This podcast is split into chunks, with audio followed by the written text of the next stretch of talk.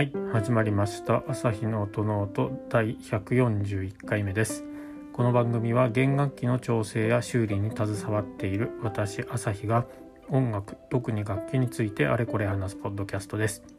楽器本体のことから弦などのアクセサリーそして音ノートに関して思うがままに語っていきます。番組を通してバイオリンやビオラチェロなどに興味と親しみが深まってくれたら嬉しいです。今日も始めていきたいと思います。141回目ということで、えー、まあ連日のように暑い暑い言ってますが今日もすごかったですね。すごい暑い日で。いやいやエアコンくんがすごい頑張っているので本当ねぎらってあげないといけないなっていう気分になるぐらいですね。皆さんもあの水分補給してよく食べてでちゃんと睡眠をとってという感じで夏バテとか熱中症にならないようにお気をつけください。私は今のところ元気にやっているので問題はないんですけれどもまあ本当外に出るだけでちょっと歩くだけでね汗が滴り落ちてくるみたいな感じでですので昨日に引き続きあの楽器を外に出す際はご注意くださいということで、えー、本題というか今日のお話音声日報みたいな感じでお話をしていきたいなと思います。今日はあのようやくというところで、えー、ネックリセットの続きに入ることができました。えー、っとですねネックリセットというのはまず何かっていうのを初めて聞く方のためにちょっとお話をするとバイオリンのこうか楽器をイメージしていただきたいんですけどあれのネックが刺さボディにこう刺さっているんですけどもあの部分ネックをまず一回引き抜いてで保存穴が開いてるのでそれを埋め直して、まあ、埋め直、まあ、そして、えー、新しくその保存穴を、えー、角度をつけるような形で、えー、掘り直してもう一度ネックを入れ直すというような感じの修理をネックリセットというふうに言います。これは長年こう使われている楽器とかが弦のテンションでネックが起き上がってきてしまってで指板が下がってきてっていう風なそういうような形でそれをま修正するような修理になります。まあ、あのアコースティックギターとかの場合だと、まあ、エレキギターとかもあのネックの中にトラスロッドっていうあのネジみたいのが入ってるのであれを巻くと少し少しというかある程度は調整ができてそのネックがこう起き上がってくるのを強制的に中のその、えー、ネジみたいなものでワイヤーというかそれで直すことができるんですけどバイオリンは基本的には入っていないので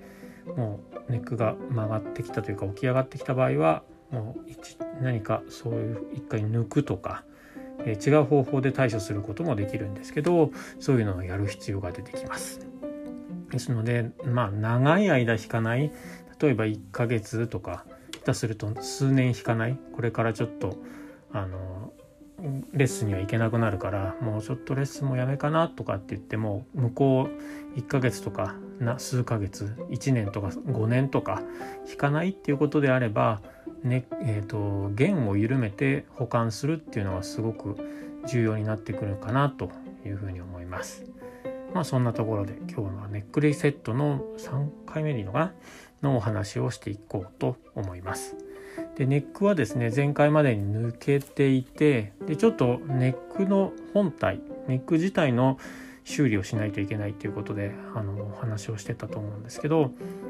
どういうことがあったかっていうとネックをですね抜いてみたらネックの一番端っこの部分ですねえっ、ー、とそこまあ単純に言うとネックの長さが足りなかったみたいで私がやる前に誰かがえーと、木を足して、えー、長くしてでもう一回ネックを入れ直してるっていう修理をすでにされてたみたいなんですね。これにちょっと私は気づけなかったんですけどあのネックを外す時抜く時にあれ？これっていうことで、えー、ですのでその修理というかそれをちょっと、あの修正をしていたっていう感じです今日。でどういうことかどういうことかというかなので足してあるんですけどネックの長さを長くするために。でいろいろ方法はあるっていうのを私が私はその Facebook でちょっと皆さんに諸先輩にいろいろお伺いを立ててみたんですけどもそしたらそのこの私よりも前にやった人の修理方法もあるみたいです。でもうん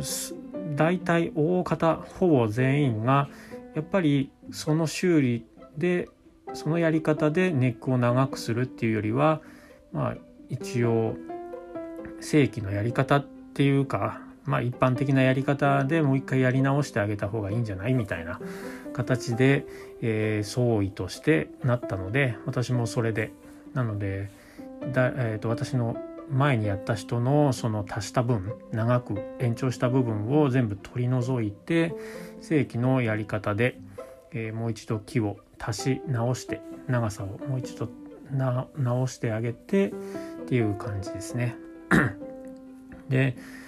うんこれ言葉で言うのがまあなかなか難しいんですけどもですので、まあ、のー私のやり方だと少し接着面が弱くなってしまうっていうあのマイナスポイントがあってで私じゃない人がやったその方法に関してはあの接着力は全然問題はないんだけれども今回私がネックを外してみて分かった通りなんですがもう本当にネックが外れないっていう接着力が逆に強すぎてなかなかネックが外れないっていう事態にあったのでですのでまあ楽器本体今私がネックリセットという修理をしている楽器本体も作りも非常に良いですしあとはまああの年代も結構経ってるように見えます。ラベルはないんですけれども作りもすごくしっかりしているし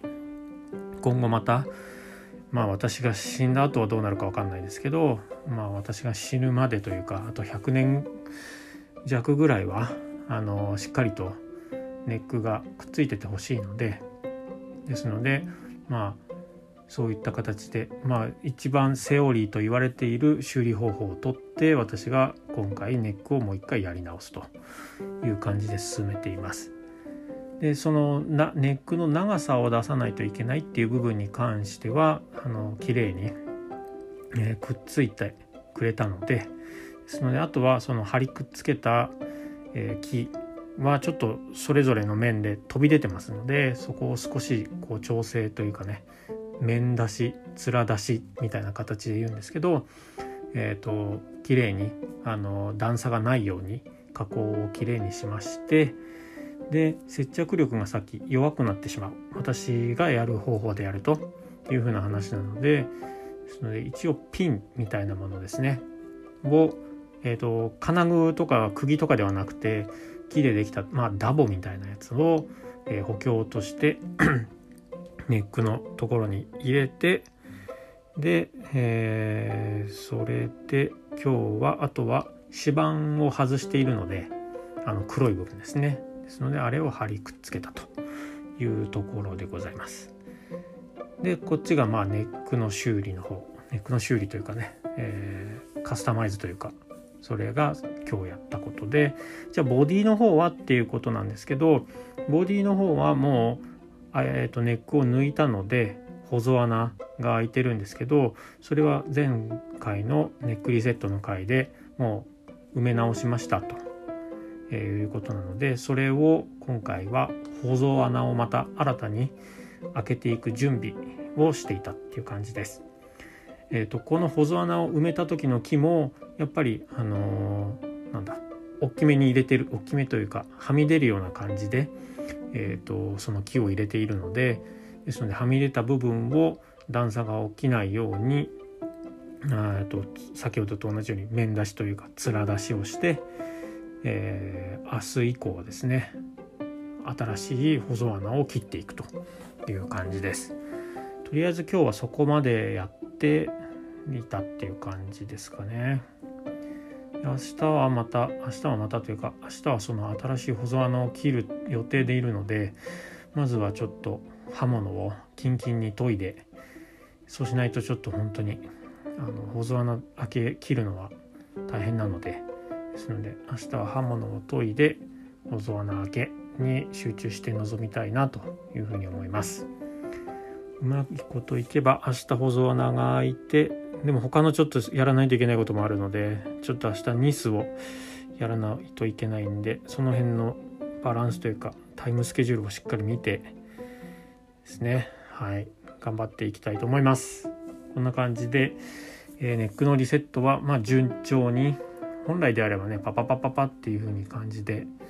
え、お客さん待たせない方がいいんですけれどもまあゆっくりでいいですよ。今すぐ使うわけではないのでっていうことで。ですのでちょっとお待ちいただいているので、えー、ちょっと他のあの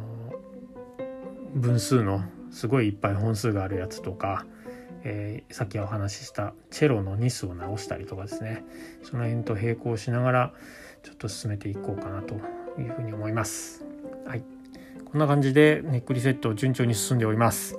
またどこかの回で、えー、ついにネックがもう一回ボディに入りましたみたいな回でネックリセットの4回目をお届けしようかなと思いますのでお楽しみくださいお楽しみにしていてください。